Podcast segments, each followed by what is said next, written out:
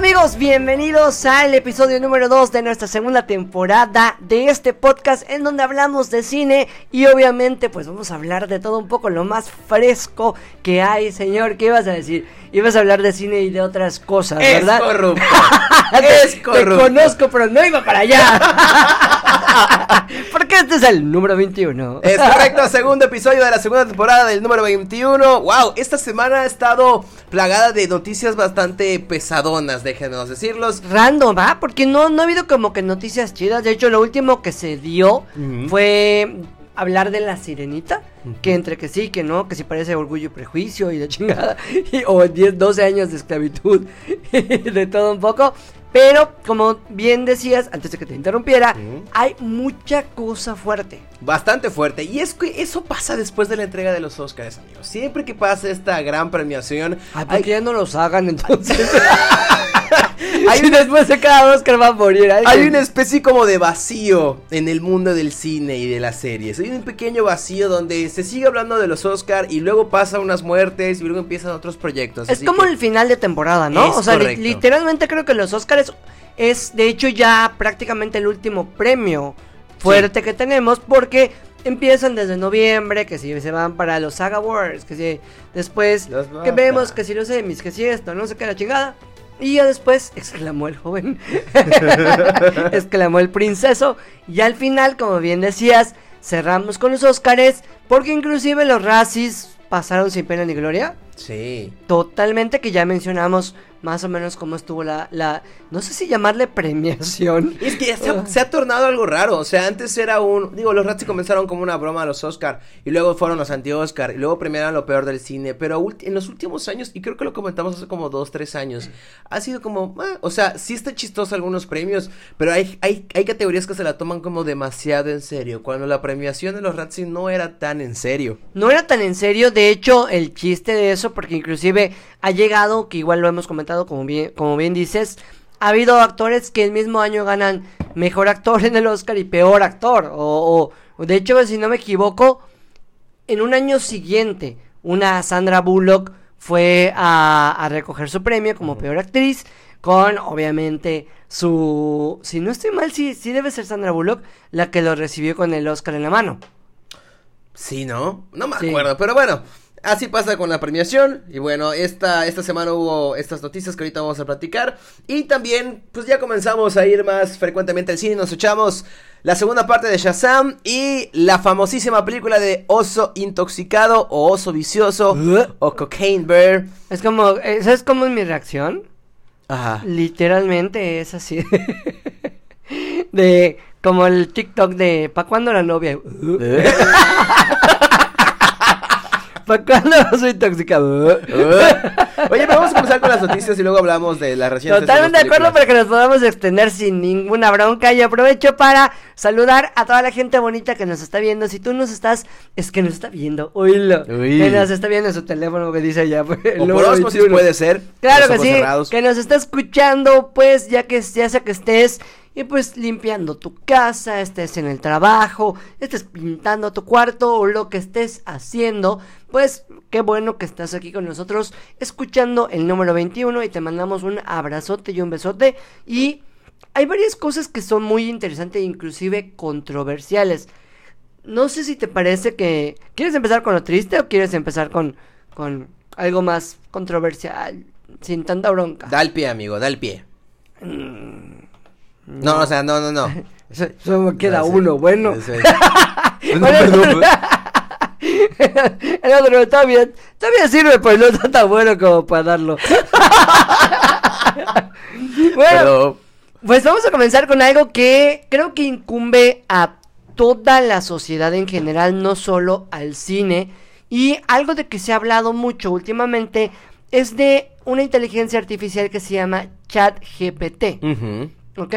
Y esto, obviamente, yo que soy, que soy maestro de universidad, ya se puso en la mesa y ya se platicó, ok, existe esta inteligencia que spoiler alert, y no es para que lo hagan, muchachitos. o sea, te puede hacer todas tus tareas sin bronca. Sí, de hecho hace unos, hace unas semanas, si no estoy mal, no recuerdo qué marca famosísima, no sé si de celulares o de algún electrodoméstico, sacó una especie de sistema operativo afianzado a una inteligencia artificial que te ayudaba a hacer ciertas cosas que tú no podías. Entre esas cosas, tu, no sé, tus, eh, tu contabilidad. ¿Me explico? Claro. A lo que vamos es que ya se está comenzando a hacer más frecuente estas operaciones de inteligencia artificial que pueden bien sustituir ciertos ejercicios y actividades humanas. Claro, y es que aparte de eso, entra la parte de que ya tu raciocinio lo, lo vas a estar poniendo totalmente a un lado Sí. porque, por ejemplo, yo hice, hice la prueba porque dices, bueno, ya cualquier estudiante puede hacerlo y en muchas de ¿La las prueba del ocasiones- amor? Claro, o sea, cualquier estudiante, cualquier persona podría hacerlo. Lo malo está. en- El- no, no, no, no, está mal. Vamos a hablar de ChatGPT.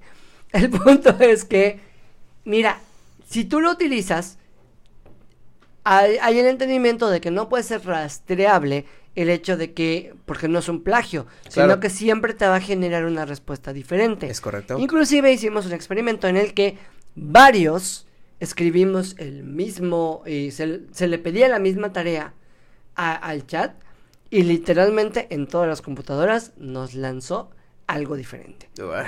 Y e inclusive yo le puse niveles y también lanzó algo diferente. De verdad. Entonces, es algo que está y ahora, regresando al cine, ya después de haberles dado ese tip a todos los estudiantes, hace historia porque el último episodio de la actual temporada de South Park fue escrito por esa inteligencia. Es correcto. Y se convierte en la primera serie, si no estoy mal, serie animada o serie en general, en utilizar inteligencia artificial para generar un guion para un capítulo. Así que, pues tal vez no, no estamos lejos de escuchar ese tipo de actividades. Tal vez fue un experimento. Yo no he visto el capítulo Igual ya se hacía antes y por Igual- eso...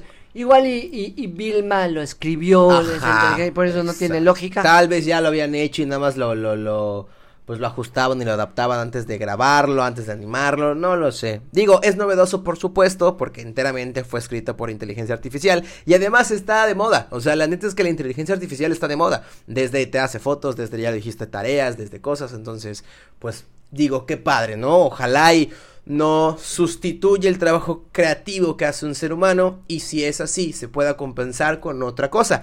Si sirve como para acelerar un proceso creativo y este proceso creativo hace que el producto sea más efectivo, adelante. Es que creo que es la parte como en su momento, uh, se escuchará el chuchulazo, de, como diría la buena Nacha, como cuando existió eh, en carta y después podías ya googlear y después, o sea, ya no utilizabas tus planillas, ya utilizabas Ay, lo que viene siendo, claro, o sea, ya empezaste a utilizar cuestiones digitales para no tener que ir a una biblioteca, para no tener que hacer tanto trabajo para hacer una investigación, todo lo tenía en lugar. Y pues así obviamente ha ido evolucionando todo hasta este nivel, de hecho, el día de hoy estaba platicando con un amigo y mencionábamos cómo, pues creo que en los 70, si no estoy mal, que es cuando los Jetsons o los supersónicos salieron al aire, se veía súper lejos lo que estamos viviendo ahora. Sí, claro, las, las teleconferencias,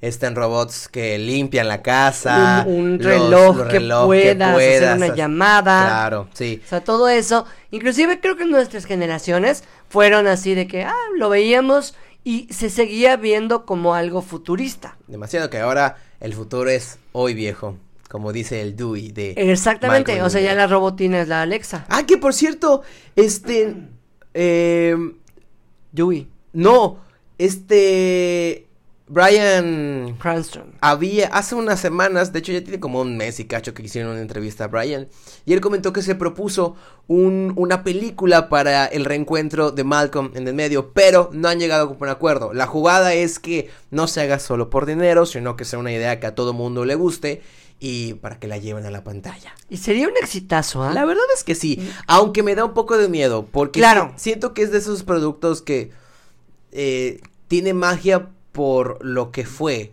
Digo, lo que es en su, lo que fue en su tiempo, no lo que es ahora, ¿me explico? Tal vez una película pueda ser innecesario. Ojalá me muerda la lengua y sea una especie de... Bueno, no tengo un ejemplo ahorita. Es que mira, yo creo que todo lo que implica Malcolm lo tenemos un poquito aislado todos. Sí. Porque creo que era ese tipo de series que podías ver de manera tal vez no continua o no hilada y no te afectaba tanto. No. O sea, tú la veías un martes y después lo veías hasta el próximo jueves de la, de la otra semana y te seguías divirtiendo como pasa con Friends. Cosa que, por ejemplo, un How I Met Your Mother no era tan así. Sí había No. como con una hilación un poquito más coherente. Exacto. Pero ahorita tendrías que refrescar toda la información de lo que pasó con Malcolm, que tiene muchísimo tiempo, y sería difícil tal vez ponerlo en la mesa en una, en una película. ¿Crees que sea necesario refrescar la información? Porque creo que Malcolm es de esos casos como, por ejemplo, Dragon Ball. Digo, son casos un poquito... ¿Cómo decirlo? Tal vez no sean iguales, pero a lo que voy es que eh, estaban en televisión abierta y estaban ahí todos los días. O sea, Malcolm, Dragon Ball, no sé, Beyblade, este, los Sí, ahorita Thundercats. está en Disney Plus y lo podrías ver sin bronca. Pero lo que voy es que era lo que tenías a la mano y era lo que consumías a diario porque solo tenías la televisión abierta cuando llegabas a casa. Entonces yo creo que eso fue muchísimo el por qué o funcionó con nosotros. Entonces no sé si al hacer una película contemporánea de Malcolm funcione igual y tenga el mismo efecto, porque ya no lo consumimos igual. Claro, conozco gente que sigue viendo Malcolm en las series, pero porque realmente nos remonta a eso, o sea, a ese espacio donde veías Malcolm y no era una serie que te tuvieras que pensar. Y creo que ya no sería tan gracioso ver a un Frankie Muñiz, o sea, diciendo... el, el, ¿Y ustedes qué opinan, amigos? O sea, Exacto, o Eso sea, ya, ya pasó. es un trabajo complejo. O sea, si lo llegan a hacer como película como tal, sería un trabajo bastante complejo. Ahora, no me molestaría si hicieran un reencuentro, una especie de reencuentro como, Como lo hicieron. Exactamente.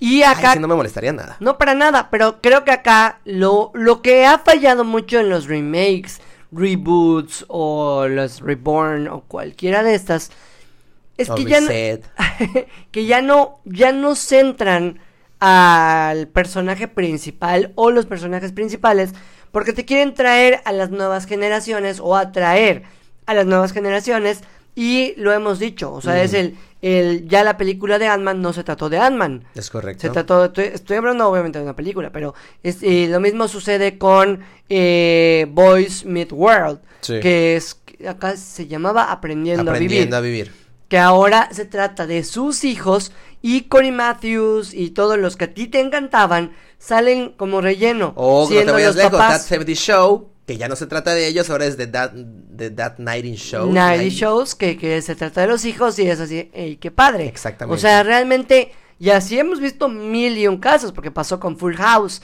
que ahora Fuller House, que ves a los hijos de, y nada más salen de momento hacia- a hacer cameos, eh, no sé, por ejemplo... eh, bueno, en el caso de That 70 Shows, Mm. on That 90 Shows, eh, sale Ashton Kutcher. Un momentito, Y ya. se aprecia, pero ya no tiene la esencia de. Pero se hace por eso. O sea, ojalá y no lo hagan por eso. No sea, no sea esa fórmula. Me voy más por, por la forma de The Friends. Oye, y, hablando. ¿Sabes qué? Perdón, que, Ajá. que, eh, solo para, para cerrar esa idea, pues igual ahorita ya están en la preproducción y algunos en postproducción. Ajá. Lo que viene siendo el encuentro de Zoe Ah, y también de Kenan y Kel. wow. O sea, que supuestamente ya está súper apalabrado. Ojalá Entonces, sí. esa es la pregunta, ¿cómo van a madurar a esos personajes? Porque inclusive cuando Soy tan Raven, la... Sacaron a su hija. sacaron a su hija y le dijeron que ella quería, que, que querían que su personaje sea gay. Exactamente. Y ella dijo, no, o sea, como, ¿por qué tendría que serlo? Es que sería más interesante, no, es que yo soy gay, pero no, No mi personaje. tiene que ser. Exactamente. Oye, hablando de inteligencia artificial y de efectos especiales, la otra cara de la moneda es pasa con Marvel, que Victoria Alonso, mexicana, si no estoy mal, o latina, Es latina, creo que es argentina. ah, eso, una productora ejecutiva que ha trabajado desde hace 17 años con Marvel Studios, o 15 años, ha dejado el puesto de productora. Eso es un golpe a Marvel Studios, porque mm, digamos que era muy dependiente de... El éxito de Marvel Studios recaía mucho en dos personas, que son Kevin y Victoria. Kevin Feige. Kevin Feige y Victoria Alonso. Victoria era la encargada como de dar el visto bueno a los efectos visuales, ¿no? A todo lo que vimos. Todo lo que vimos, por ejemplo, nosotros, ella entró desde el 2006. Ajá. Y todo lo que vimos en Iron Man fue porque ella dio el visto bueno y de allá se enlazó a Vengadores y todo lo que hemos visto hasta el momento. Es correcto. Hay una gran realidad, que era lo que tú me comentabas antes de que empezáramos a grabar. Todo iba en increchendo hasta que... Hasta que, no. Hasta, que, llegó ya la no. abogada Hulka. Hasta que llegó la boda Hulka ¿Qué y antes. antes, ah? Sí, en God Love and Thunder, cuando aparece la cara del, del hijo de Heimdall, se ve terrible. Bueno, no- no- bueno, yo no lo veía terrible, lo veía medio raro, pero luego vi, no manches, sí, qué mal y CGI. mucho antes Ya pasó sí, igual en más. Eternals con el, Sí. con el duende y... Entonces ya venía el trabajo hacia abajo. ¿Por qué no lo sabemos? E incluso no se saben las cuestiones de su salida, no se sabe el por qué se fue, pero bueno, ya es un hecho que se fue. Ahora solo queda Kevin, va, no sé si hay un reemplazo, aún no se sabe absolutamente nada. Esperemos si sea un paso bueno, ¿no? Esperemos si sea como un, un refresh, aprovechando que en esta nueva etapa de Marvel se van a enfocar tanto más en la calidad, menos en la cantidad. No va a ser como una reestructura, pero va a ser sí un acomodo para darle un segundo aire al cine de superhéroes que ya viene, la verdad es que en caída.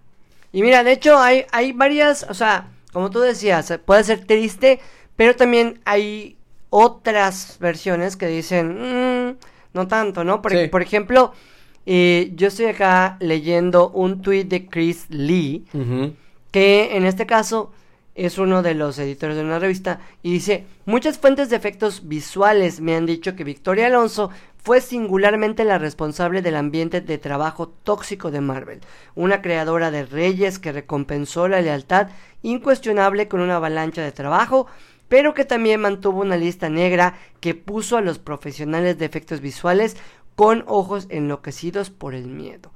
O sea, literalmente como si fuera una tirana. Verga, ¿dónde hay tantas palabras para eso? Pues Se gastó tus, sus, sus Pues- caracteres en Twitter, güey. Lo original era So many BFFs. Sources have told me Victoria Alonso was singularly responsible for Marvel's toxic work. Es que de hecho, recuerda que ahorita hay una gran crisis de efectos especiales y No. visuales en Hollywood en general. Sí. Y todo lo que hemos estado viendo, por ejemplo, en Disney, que de repente se ve chafita y todo, De repente. es porque ha existido esto. Entonces, mucha gente responsabiliza, responsabiliza a Victoria Alonso por la cuestión en Marvel. Del otro lado, DC, pues, digo, antes de hablar de Shazam, hay que platicar un poco del director David Sandberg, que hace unos días estuvo peleando con bastantes personas vía Twitter. En resumidas cuentas, el director de Shazam ya se esperaba que no le fuese tan bien en taquilla a su película. En un tweet lo dijo, o sea, ya me lo esperaba. Y como vengo diciendo desde hace un tiempo, tengo muchas ganas de volver al terror. Mencionó también en su Twitter este, de manera oficial. Después de seis años de Shazam, definitivamente he terminado los superhéroes por ahora. Que es un poquito, bueno, es que ya vamos a entrar en Shazam. Mejor, lo voy a guardar. Sí, Espérate, lo voy a poner en mi nada más bolsita. vamos a dejarlo ahí, nada más. Para- Lo quiero decir. Ahorita, ahorita lo decimos. Rapidísimo, las otras dos noticias antes de pasar a lo bueno, al caldito de esto. Una, bueno, vámonos con lo malo, ni modos. Sam Neill, reportaron que Sam Neill se encuentra este, en tratamiento ya que padece de cáncer de sangre etapa 3. Y él mencionó en sus redes sociales que la verdad es que sí, está, o sea, está enfermo, no tiene miedo a la muerte, sino que le tiene miedo al no vivir. Sí, enfrentó dinosaurios, qué chingados Y sobrevivió. Y mira, para toda la gente que no ubica el nombre tal vez Sam Neill, es el que aparecía en la primera entrega de Jurassic Park. Sí, él Es es el protagonista. Alan, ¿no? Ajá. Ya obviamente lo acabamos de ver últimamente, pero pues es como que una cara icónica de lo que nosotros podemos ver en una película de dinosaurios de acción. Fíjate que viendo su atuendo, güey, bien pudo haber hecho de Indiana Jones también. Sí, de hecho no sé por qué fue, al final de cuentas, no, no tuvo una carrera tan prolífera. No, fue de proyectos, o sea, fue de proyectos este puntuales y listo. ¿no? Bueno, está en Peaky Blinder, Ujú. Peaky Blinders, Jurassic World, Pasa mucho. Jura- y todo lo demás prácticamente fue Jurassic Park. Sí. Eh, De esos de actores que tienen, es- no son malos actores, pero tienen proyectos puntuales y no, no va más. Ya viste que no, no todos los reflectores apuntan a, a todos en Hollywood, amigo mío. Y justamente es el caso de Lance Reddick, a quien en- encontraron en su departamento, en su casa, este, en sin vida, sin vida a los 60 años de edad. Sin vida. sin vida a tus 60 años. Pues si no lo ubicas, pues tampoco nos, nos sorprende. Pero tal vez, si ya viste las películas de John Wick, es esta persona que estaba en la recepción en, en estos hoteles del Continental. Donde se armaba el desmadre. Donde se armaba el desmadre. Carismático, la verdad todos, es que Todos los asesinos. tampoco lo llegué a ver en muchos proyectos. Yo, sinceramente, lo llegué a ver como en 3, 4 proyectos. Fue muy famoso por interpretar, bueno, por ser protagonista de la serie de The Wire, que terminó en 2008, si no estoy mal. Y también era más reconocido, me imagino, en el, en el mundo del doblaje. Y por ejemplo, y para la gente que ubica o, o es fan de Resident Evil, él fue Albert en la última versión que se hizo en 2022. Que se lo comieron, pero vivo. O sea, ¿por qué él? ¿Por qué es negro? No. Claro, o sea, de ese tipo de cosas que también pues, te pones en el flechero y te va a llegar. Sí, 25 años de carrera mm, del actor. Él había mencionado en varias entrevistas que desde que estudió eh, en la escuela de artes mencionó que tal vez no sea un actor muy reconocido o tenga mucha luz o tenga mucho el reflector, pero es de esos actores que ama lo que hace y entrega el 100% del corazón en cada uno de los proyectos, ya sea muy famoso o no tanto. Es que mira, por ejemplo, una de las cosas que y vamos a, retomar un poquito que se habló mucho después de la semana de los Óscares fue las ausencias en los In Memoriam. Una de las cosas que pasó y ahorita vamos a mencionar a un actor en específico cuando hablemos de el oso cocainómano. Pero también igual se habló de lo Ignacio López Tarso, que igual ya lo mencionamos. Y alguien que se nos pasó a mencionar la semana pasada es Kevin Conroy. Ah, es verdad. Y, y es alguien que debía, se debió de haber estado porque debió de haber estado a fuerza. Y si ustedes dicen quién es Kevin Conroy, simple y sencillamente es la voz de Batman en The Killing Joke, Batman of the Future de, de 1999, Batman la serie animada del 92 al 99 y también logró ser la versión de Bruce Wayne en una de las series de De CW, ¿no? Exacto. Que en, un evento especial que del Arrowverse, que es este universo de DC que se hizo con la cadena de CW. Él llegó a interpretar a Batman en pues uno de los episodios. Si no estoy mal, fue la de Crisis en Tierras Infinitas, pero ajá. Y Sí. eh, fue la igual, o sea, en general. Pero ha- ha está- estado- ah, sí, por supuesto, pero formará parte o formó parte de la academia. O sea, Pues es que, si te das cuenta, o sea, sí. No sé si The Killing Joke llegó a estar nominada o algo por el estilo, pero. Sí es alguien que. que Sí, ha por estado. supuesto, la- es parte importantísima, un pilar de la cultura popular. Hasta Mark Hamill dijo, pues no tiene caso que siga siendo al Joker si no está Kevin, como su- Batman. Su, su- su contraparte. Exactamente. Ah, qué, qué triste debe ser eso. La verdad es que sí. No, triste lo que vimos. No, la neta es que nos organizamos también para empezar a ver este películas más seguido o series y la verdad es que no Y me sales con y eso, Elizabeth con Banks. Elizabeth Banks. Por eso te quedaste sin voz. ¿Por qué será que, que- que ha estado teniendo estos proyectos o ha estado dirigiendo estos proyectos? Se los ofrecen, ella los agarra, ella dice, sí, chingue su madre, vamos a generar lana. Si no me O- equivoco. Elizabeth Banks está, está casada Ajá. con alguien Con este género. Ay, sí. No, con alguien pudiente. Vamos a ver con quién está casada. Ok. La primera Ah. película que vimos, en lo que Julián busca esta información, fue la dirigida por Elizabeth Banks, que se llama Cocaine Bear. En español, o sea, en castellano, le pusieron oso vicioso y en Latinoamérica se le conoció como oso intoxicado. Sinceramente, esta película hizo bastante revuelo por la trama, o sea, por lo que trataba, que era un oso que se droga con cocaína y empieza a hacer su desmadre. En los adelantos que vimos antes de su estreno, pues se notaba interesante Claro. era atractivo, decías, no mames, qué pedo, que voy a ver. Es que creo que pudieron haber hecho tantas cosas porque hemos visto mucho tipo de... En primer lugar, cabe aclarar que es una de esas películas de bajo presupuesto. Sí, todo, O sea- Puta, no, te, te- no te creo, te juro que no te creo. Pero regularmente cuando nosotros vamos a ver una película de acción de bajo presupuesto, a veces suele ser sorprendente porque la imaginación es lo que se explota. Porque no tenemos tantos recursos y así hemos visto tipo de películas como Viaje Censurado o, o diferente tipo de, de películas que de alguna forma se vuelven un clásico porque o fueron muy alocadas o nos trajeron una idea ori- original o ese tipo de slashers que de repente eh, nosotros vemos y dices, ah, bueno, me impresionó o me regaló algo nuevo. Yo que, yo, la neta es que cuando comenzamos a ver la película, yo pensé que me iba a topar algo como, como Sharknado. Que es una película malísima, pero así, malísima con M de, Tan mala que la disfrutas. de mamar. Exact, ex, le diste en el mero clavo, hermano.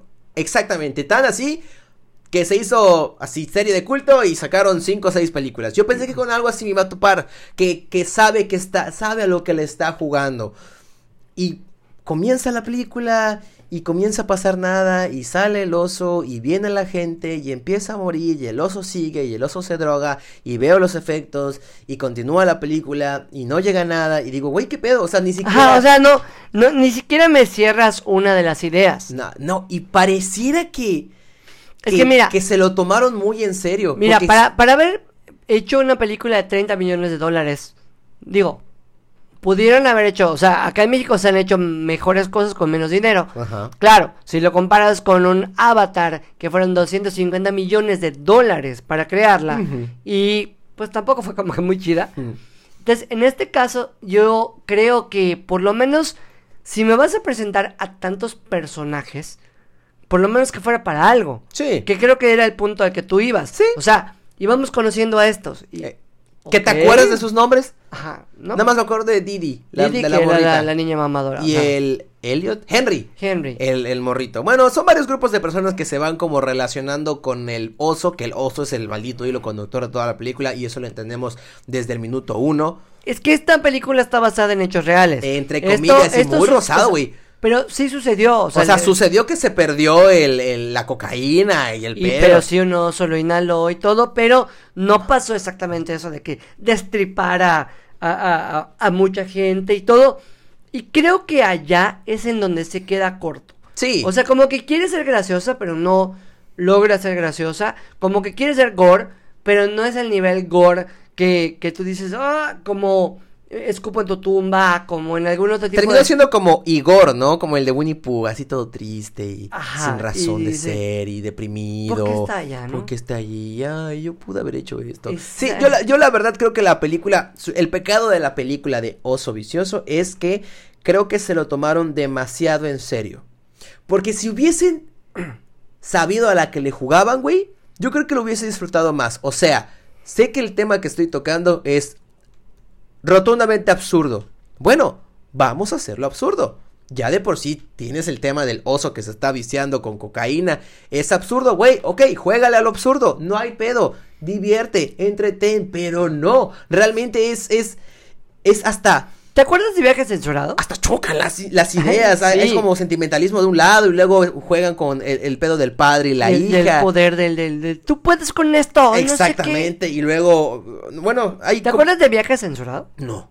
Es una película que se hizo en el 2009 Ajá. que el presupuesto, obviamente para su época, pues estaba, o sea, era más elevado, digamos, o te servía más el dinero en el 2009, Ujú. pero el presupuesto fue de 15 millones de dólares.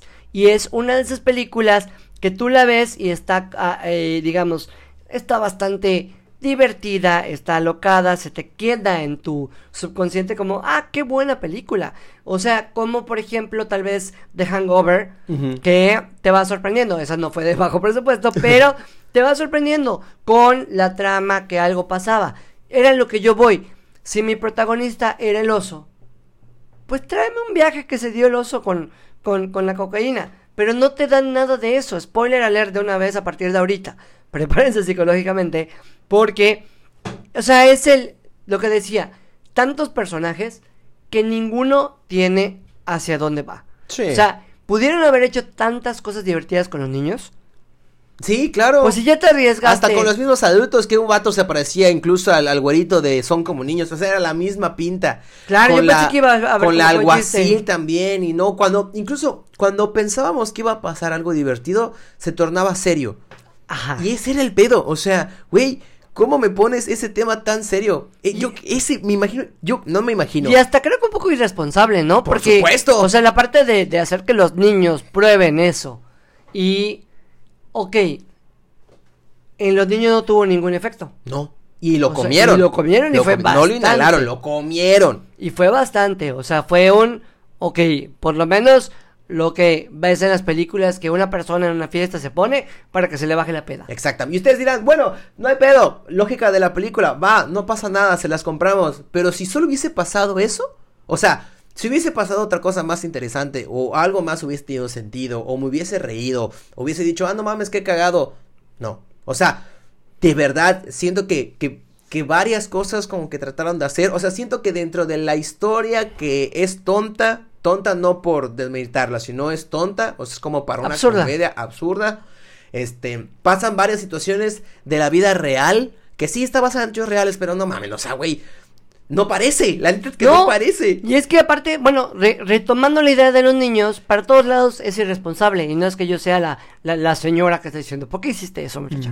O sea, porque vienen, ok, se escapan, prueban la, prueban la, la, la cocaína y todo, y es así de, eres muy inteligente, hija, lograste sobrevivir. Y es un, dude, neta, o sea, después de tanto, neta, o sea, Sí. para allá vas. Y también hay momentos en los que se ve bastante chafa el oso. Demasiado. Que se se, ve, sabe se que. ve la falta de dinero. Sí, eh, cuando se acerca. Porque Sí. cuando se ve de lejos es como, ah, va, sí te creo que sea un oso. Que de hecho hasta me lo veo un poco chico. Pero bueno, este, ya cuando se ve, eh, hay un close en la cara del oso, sí se ve demasiado computarizado. E incluso en el acto 3, eh, bueno, el acto 3, el último acto, este, ya la parte final, que no sientes como que va a acabar, pero ya está acabando. Y luego termina como un, ok, ya. Y luego matan a la osa, pero mágicamente el güey rompe una bolsita de cocaína y le cae en la nariz y revive la osa cuando ya había muerto. Y no es como que reviva para matar a este brother y se muera. No, la osa continúa con vida. Y se entiende que la osa con sus ositos se quedaron drogados y son De por vida van a estar Ajá. así y van a estar chingando gente. que va, no hay pedo. Pero ¿por qué me lo pones tan serio? O sea, creo que ese es mi problema, güey. Sí, o sea, si fue una jalada desde el principio. Ajá, ¿por qué Pues tornarlo diviértete, serio? ¿no? Exacto, güey. ¿Por qué, ¿Por qué complicarlo tanto? ¿Por qué hacerlo tan serio, tan real? Cuando no más no, güey. Es que tenía muchos personajes que pudieron haber explotado, como ¿para qué me presentas la relación entre la guardabosque Ujú. y el y el otro que era el alguacil o algo por el estilo y que ella se prepare y le coquetee y todo para que al final de cuentas a los 10 minutos me mates al vato y ni siquiera yo vea la muerte que ah bueno yo quiera cerrar mis ojos porque al momento chido obviamente por el presupuesto no se ve que el oso lo haga tal Ot- cual ot- otra cosa que digo, bueno, va, ¿por qué no lo hiciste? Es bueno, mataste a todo mundo que se tropezó con el oso, excepto a los morros. Ah, pero sí los drogaste. Pero, ¿y cómo la- a los niños no les pasó absolutamente nada? Como, ¿por qué? Ah, Me voy a poner a pensar. No, pues era una niña y eh, la osa, que por cierto era osa, pues tiene sus, sus cachorros, pues no lo va a matar, por eso la llevó a la cueva. Güey, ¿no? O sea, Cosa que sí pasó en... Ay, ¿cómo se llama esta película que vi hace poco? Ah, donde un monstruo no los mataba porque era eran sus bebés. ah, caray. Ay, ¿cómo se llama? La, la vi en HBO. Ah. Un monstruo no las mataba porque eran O sea, sus es el, bebés. el- La historia, a ver si, si la gente lo está escuchando, que me mande un mensaje. Ajá. Es de... Ay, bueno, eh, Bárbaros. Bárbaro. Ah, el de la mamá. El de la mamá. Ah, O sea- el del monstruo del sótano, ya me Eh, acordé. Exacto, o sea, por lo menos que me pongas eso. O sea, que... que Sí, tiene más de que- sentido. Que, que no la mató porque está buscando a sus crías o, o- Dime lo que te dé tu chingada gana. Pero pues la niña no le pasó nada, o sea... que también está jalada de los pelos esa película, dígame. Ah, decir. claro, ya sé. Jalada de los pelos. Pero a lo que yo me refiero es la niña Sí. solo tenía un rasponcito en la Sí, pierna sí, y y, se la arrastró el oso hasta la cueva. Sí. O la niña fue la que se fue a la cueva. Y dicho, hay una parte que donde, insisto, güey, el, se encuentran con este brother, el, el, el que perdió a su novia, el que el oso se comió a la ¿Pa' novia. qué? No, no, déjate de pa' qué. Se lo encuentran, llegan a la cueva, le da la linterna, entra la mamá y con Henry para buscar a Didi. Y el brother dice, oiga, no me dejan aquí. Y güey, estoy seguro que entra a la cueva. Estoy segurísimo que Sí, lo vi porque él dijo no me dejen. Y luego ya no apareció. Desapareció el brother. Y no pasó nada. Y Se no les- pasó Se absolutamente le olvidó nada. al, director y No ya está. pasó absolutamente nada, pero bueno. Déjate de eso. Y bueno, solo para terminar con. Es tan random y tan falsa en algunos momentos que hay un tipo al que primero lo apuñalan por la espalda. O sea, traten ustedes. No, bueno, no sé tú. Yo me arranco un chingado pellejito. y me tengo que poner curitas y me tengo que poner una servitualla por media hora y queda totalmente ensangrentada. Sí. O sea, eso es de cajón. O, por ejemplo, una experiencia que yo tengo es que eh, una herida, pues si, si está, eh, le, le pones un parche, al final de cuentas se acaba ensangrentando. Me acabas de clavar un cuchillo en la espalda, en mi camisa blanca.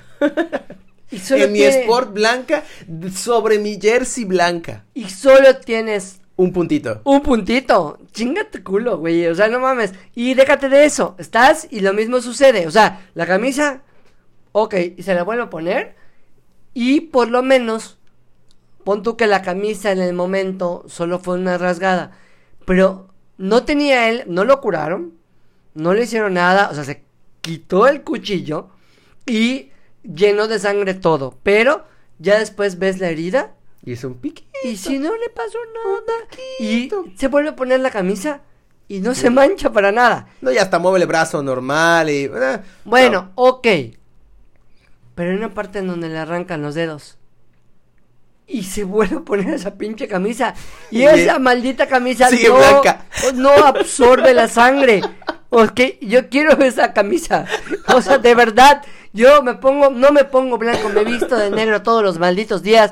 Porque si no acabaría bien manchado de comida. O sea, literalmente, no te, no está pasado que de repente, boom, y se mancha tu camisa. O sea, Sí. lo que sea.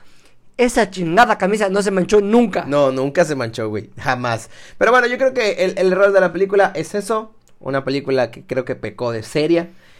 Si hubiese sido una comedia inteligente, te la compraba. Mira, si hubiese sido yo- una comedia absurda, te la compraba. Pero creo que se quiso ser Falla el guion. demasiado real. Falla Sí, el por guion. supuesto, definitivamente. Claro que falla. Fallan las actuaciones. Porque, ok, si tu hija está perdida y todo, y yo dice, ¿estás seguro que fue por allá? Sí. Ok, gracias. No mames, está perdida mi hija. Y se la llevó un pinche oso que acabo de ver que destrozó a alguien. Güey, yo estaría histérico. O sea, estaría histérico. Puta, se- cuando se perdió mi perro. Salí a buscar y la, la metí así ensangrentada a mi, a, mi, a mi coche y todo para rescatarla y me la llevé y puta madre, o sea, y se paralizó el, el mundo. Esta señora, no hay pedo, vamos a buscarla. Mira, dejó rastro de pintura. Qué inteligente es Smart Girl. Chinga tu culo. O sea, en ese sentido, fallan las actuaciones, porque fallan las actuaciones. Pero creo el peor fallo de esto es la dirección. Sí, quién sabe qué pedo, güey, insisto. Y también. Oye, creo- ¿encontraste el dato? ¿Me dijiste el dato? ¿De qué? De, de, de, de, Elizabeth Banks. Ah, es esposa, pero. El vato. eh, El, vato. Sí, es que sí lo encontré, pero fue casi como que. Ah, es que bueno. que es- Irrelevante. Ah, bueno. ah, no, no, no, no era tan. Ah, no pasa nada. tan importante. Bueno, una película que creo que fue bastante. Mucho humo. Una película de bastante humo. No. No creo que le vaya tan bien. Sin embargo, yo creo que exactamente el humo que generó antes de salir es lo que va a reflejarse en el, consumir. en el número de taquillas. Y Pero lo también- único que me preocupa es que se convierte en un Sharknado. Eso sí me preocupa. A mí lo único que me preocupa es que.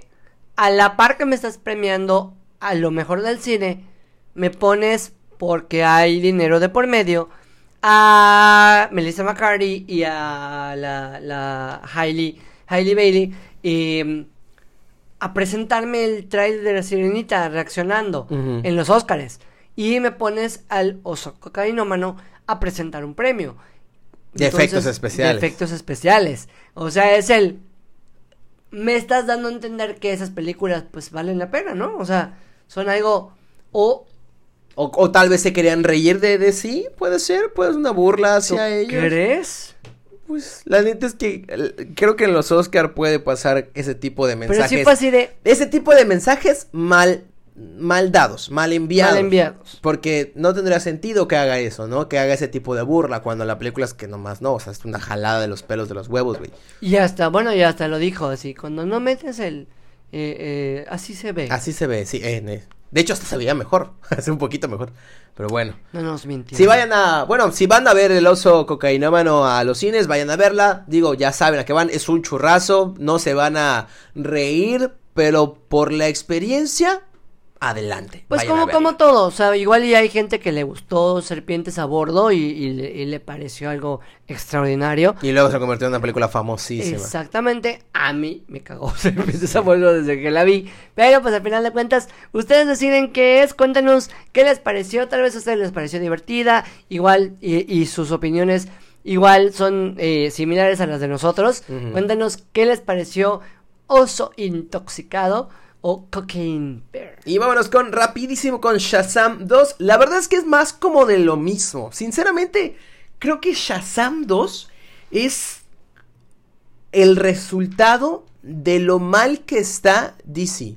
O Es sea, que- se refleja exactamente eh, la crisis que está pasando el estudio de la marca azul en esta película. Pues mira, yo creo que al presentarnos a Shazam dentro de un universo en el que ya también está inmiscuido el Superman de Henry Cavill, en donde, spoiler alert, sale igual otro de los personajes de la Liga de la Justicia, no lo vamos a mencionar para, por si alguien no lo ha visto, Ay, porque se acaba, se acaba de estrenar. Eh, con esto no vamos a ser tan spoileros. Ok, ¿Te late? va, va, va, va, me late. para que pues la gente todavía se acaba de estrenar este fin de semana y nuestra tarea fue que verlas recién estrenadas para que podamos compartir con ustedes nuestra opinión y decirles de acuerdo a nuestra perspectiva si vale la pena o no. Es correcto. Mi punto de vista con Shazam, yo considero que desde que ya veías de entrada todos los cameos que han habido, todas las relaciones que han habido al respecto con lo que ha pasado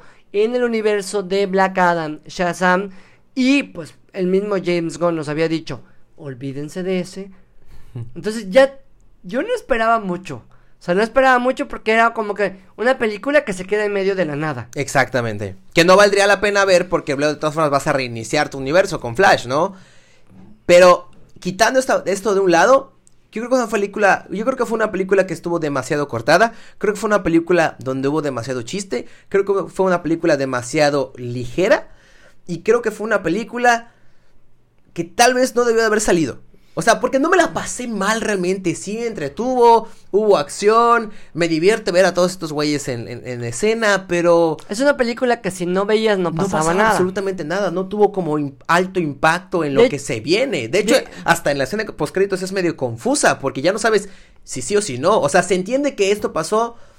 Bueno, no pasó antes, pero se entiende que lo que pasa en la escena de post créditos no va a pasar porque se va eh, reiniciar todo. el universo. Bueno, entonces O- no entiendo. Exactamente, es- es- ese es el no entiendo. O sea, esa es la parte en la que queda un poquito difícil para la, la gente de DC de cómo me vas a reestructurar todo si lo que te acabo de consumir, lo que te acabo de pagar un boleto, me está diciendo que estos personajes todavía están latentes. Es correcto. O todavía pueden ser. Entonces, si no van a quedar como muchas de las franquicias de que, ah, pues continuará y nunca continúa. Y de hecho hay- hay, hay cosas que, dice, que, que, que exactamente te dejan como más confundido. Lo que pasa con un personaje en específico, que luego no pasa, y luego sí pasa, y luego no pasa, y dices, güey, entonces qué pex.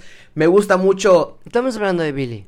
ajá, me gusta mucho como la, cómo se desenvuelve la familia, que pues ya los vimos convertirse en superhéroes, se van desarrollando. En momentos siento que le quitan mucho foco a Shazam, y entiendo por qué pasan después ciertas cosas y regresa a tener el protagonismo Shazam, pero luego lo vuelve a perder. Luego también están los villanos o las villanas, mejor dicho, Pero mira, que no sentí, es otra vez esa madre de no sentir jamás en peligro a los héroes, güey. creo que ese es el punto. Yo creo que las debilidades que han tenido las últimas películas de superhéroes es que le tienen miedo al que el villano sea villano. Exacto. O sea, nos pasó con el mismo. O sea, ya el villano en, la- en los- las películas de superhéroes es como el villano en un G.I. Joe. ah, justo. Súper que sabes que va a ganar el, el sabes bien. que va a ganar el bien y, y- y todo. Entonces, hay una buena película, o sea, hay una buena secuencia de acción. Sí. O el villano de Rápido y Furioso. Que después de todo el desmadre y, ah, volaron, pum, pum, espacio, no sé qué, la familia venció. Exactamente. Así lo hemos estado viendo en las últimas entregas de superhéroes. O sea, como tú dices, cosa que hoy estaba leyendo que creo que no sé cuántos años cumplía en este mes eh, Zachary. Infinity War. Ah, O sea, como cinco, ¿no? no, creo que sí, pero era, si no estoy mal en esta temporada fue que, o en esta semana fue que saliste del cine violado. Sí. O sea, perdonando la expresión. Orgasmeado. eh, No, no, no. En el sentido. Ah, ya, porque No. te mataron a todos y ganó Sí, el o malo sea, y dices, "Guau, la Claro, o sea, lo estoy diciendo con todo respeto, ¿ah? O sea, con, con el respeto de. Yo recuerdo perfectamente que entré súper contento y salí así de. ¿Y qué pasó? Es- Y un año completito estuvimos con los caídos y no sé qué. O sea, en ese sentido, ahora le hay un miedo a que se arriesgue a que el, el, el protagonista o cualquiera esté en riesgo. Y no es que me tengas que matar a alguien en cada película, pero como tú dices, no lo siento en riesgo. No, ah, Y- solo hay un momento en toda la película donde se siente en riesgo, pero luego ya no está en riesgo. Por esta misma sensación de, güey, se sabe o se siente que tu, tu héroe o tus héroes son indestructibles. Cosa que no pasó en la primera de Shazam. La primera de Shazam sí la sentí mucho más... Sí, lo, lo veías que posiblemente le iba a cargar. Exacto, más seriezona, hasta incluso en la comedia estaba como más manejada. Y también Tenía los- el pedo los Billy. momentos tristes Claro, estaban bien Billy con planteados. el trauma del abandono de su mamá cuando recuerda que cuando se da cuenta de que su mamá la abandonó y tiene pedos, luego se tiene que convertir en Shazam para salvar el mundo. Aquí no pasa. Pero güey. mira, era lo que comentábamos con Ant-Man. O sea, todos los villanos se están convirtiendo en zorro de Dora. O sea, de que te está chingando todo hasta que le dices, zorro, no te lo lleves, zorro, no te lo lleves. Tres veces y, ah, rayos. O sea, literalmente eso te está pasando. Tiene el poder para destruir todo. Entonces, ¿para qué me pones a, a villanos tan poderosos, supuestamente, que al final de cuentas cuando le digas, eh, chinita de mierda, no te lo lleves"? Soy la persona más cancelable del mundo. Oye, Pero- esta era la morra de Los Ángeles de Charlie, ¿verdad? Sí, Lucy Sentí que actuó igual que Los Ángeles de Charlie. Güey, lo, hubiera, lo hubiera Igual. hecho, lo hubiera hecho como Kill Bill. o sea, por lo menos. Igualita, güey. O sea, sí es todo. cierto, güey. años después sigue siendo la misma. Sí, o es sea, cierto, tú Lucy Liu, no te lo lleves, güey. o sea, no te lo lleves. Y. ¡Oh, rayos! Y ya, no pasó nada. Perdóname que yo haya dicho lo que dije hace dos segundos. Pero es realidad, o sea, es la realidad. ¿Para qué me pones a dos villanas totalmente eh, superpoderosas? Cosa que eh, me gustó mucho. De hecho, eh, hice un ejercicio esta semana de antes de ver Shazam 2 vi la la animada, la versión animada Ah, de- de Shazam y Superman donde sale Black Adam. Y que en algún momento sientes que le va a cargar la chingada. Claro. Porque Black Adam no tiene piedad. Inclusive hasta a veces Superman casi derrotado. Y pueden tener ese, ese tipo de cosas. Cosa que, por ejemplo, tú ves un Invincible o un Invencible y dices, ah, pues sí, todavía no, lo van a Déjalo, es tu hijo. Claro. O sea, o sea, en ese sentido, y ahorita cualquiera es así, no te lo lleves y, oh rayos, y no pasa nada. No, se nota que esta película fue full para, o sea, muy familiar. La neta es que todo lo que estamos diciendo, a eso vamos. O sea, la película fue demasiado familiar. Yo creo que igual estas incoherencias que nosotros vemos en el guion, porque no nos la explican, solo pasan como que porque pasan, que pasa muchísimo en este tipo de género, eh, no le hace tanta justicia que se vea tan recortada. Ojo, tal vez ustedes ni lo noten, pero sí se nota que estuvo bastante recortada. Se me hace que la película tuvo como un ex- un- un- una duración un poquito más larga y se me hace que en el último O sea, iba hacia un tono. eh, se me hace que en el último arco, en el último acto fue donde más le recortaron, hermano, porque sí se vio como un pa pa pa pa pa pa pa pa pa. Sin embargo, a diferencia de Oso Cocaína Mano, yo creo que Shazam sí se ve bastante bien. Mejor, O sea, muchísimo mejor. Se ve bastante bien. Y también, una de las cosas que sí me ha gustado mucho de esta franquicia es las actuaciones, quitando a Lucy Liu. O sea, en lo personal, desde los niños, Sí. desde Zachary Levy y, y- y todos los que están alre- alrededor, construyen bastante bien eh, el ambiente, o sea, se los crees. Sí. Pero siento que hay bastantes inconsistencias acá en cuestiones, el defecto más que nada fue del guion. Sí, y todo lo que engloba, o sea, lo que engloba el estreno de Shazam 2, creo que esa es la, la, mayor debilidad de esta película. A mí personalmente no me gustó Zachary Levy, me gustó mucho más en la primera película que en esta. Yo de verdad sentí que era un niñote. En la primera película... Más tonto, más tonto. ¿no? Demasiado tonto. O sea, de hecho está más, es maduro la versión niño que... Ajá. La versión de Shazam. Aún con sus pedos. Y de verdad sentí que Zachary Levy. Digo, me imagino que ya está muy cómodo en el papel, la neta. Pero sí lo sentí como demasiado, demasiado, Pero, demasiado relajado. ¿Sabes qué sentí? A diferencia de la 1 y a diferencia de la versión animada, uh -huh. que ves la esencia de Billy Baxton, ¿Baxton se uh -huh. En siendo el Shazam adulto, o sea, el, el, el Shazam tal cual, y acá sentía que eran dos personajes diferentes. ¿Verdad que sí? Sí. Y fíjate que en, mu en muchos momentos, digo, es, es lógico, ¿no? O sea, en esta película tuvo mucho más reflector Zachary que el, que el morrito que hace de Billy. O sea, eso se entiende perfectamente. Pero no importaba, o sea, no importaba porque brillaba un poco más el niño. O sea, brillaba un poco más Billy en sus escenas por lo mismo que dijiste que eran un poco más serias que cuando lo hace Zachary. Entonces, a mí personalmente no me latió eso. Probablemente hay una tercera película, sí. Esperemos, esperemos que sea mucho mejor que esta. Ya sabemos que no va a ser el mismo director, porque el director dijo, ya sabes que ya acabé con Shazam. Ya, que venga lo siguiente. Ahora bien, sabemos que va a haber una tercera, porque eso es lo que nos indica la película. Claro, te, te dieron un, los postcréditos, te, te dan, te van hacia allá. Exacto. Ahora bien, tendremos que esperar a ver The Flash para ver cómo queda reestructurado este universo, porque al parecer sí va a tener espacio para Shazam. Y creo que nuevamente, bueno, este va a ser mi comentario final, nos vuelve a pasar como una cuestión que le pasó al Joker de Jared Leto. No tiran toda la carne al asador para dejar algo para una siguiente eh, entrega. Sí.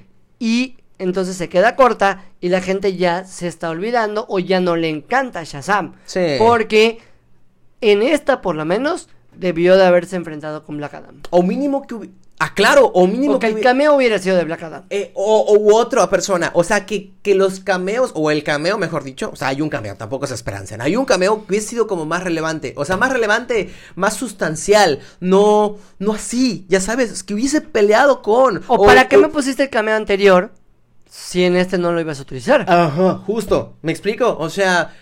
Es, es, un personaje que en el cine te lo pide. O sea, porque no era muy conocido. Porque en la 1 salía Superman. Claro. Entonces, pero, ¿para y, qué y me lo.? Y, y, funcionó. Y aparte de todo, tienen una relación entre ellos. Y déjate de eso. O sea, pon tú que no conocieras al personaje. Viste en la primera película que aparece otro personaje y dices, ah, no mames, qué chingón. Espero y en la segunda película tenga participación con otro personaje y sea algo mejor. Pero no. Claro, y si aparte no de todo ya está inmiscuida la Liga de la Justicia, si está cayéndose el mundo, ¿por qué nadie lo viene a ayudar? Claro, ese es otro pedo, güey, porque son como efectos, como, como situaciones aisladas.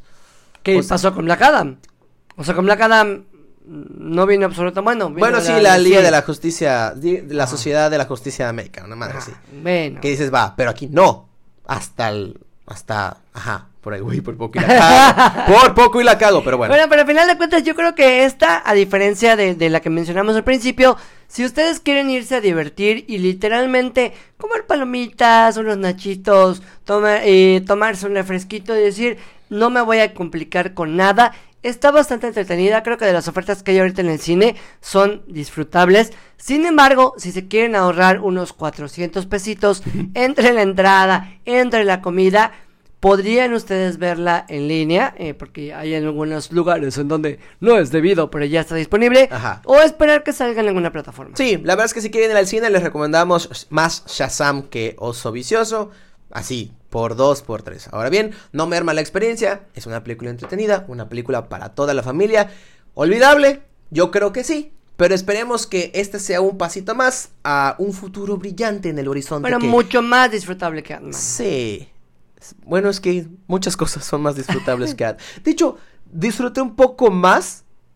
No, no es cierto. No disfruté más Oso Vicioso que Ant-Man. No, no, no, no. Yo no, no, no, definitivamente no. No, definitivamente no. Hace mucho que no veíamos una película tan mala, ¿eh? Sí, ¿sabes qué es lo peor? Que sabía que íbamos para eso, pero... Pero bueno. No importa, para eso estamos, para que nosotros lo veamos y ustedes no. bueno amigos, muchísimas gracias. Recuerden seguirnos en nuestras redes sociales para que pues estén pendientes de todo lo que estamos haciendo entre obras de teatro, podcast, TikToks o lo que sea.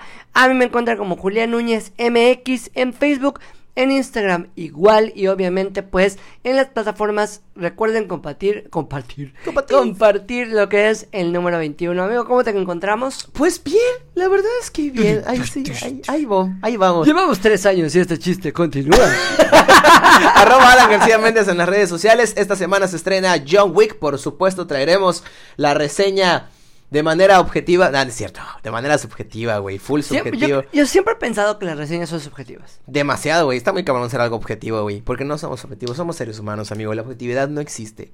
Es relativa.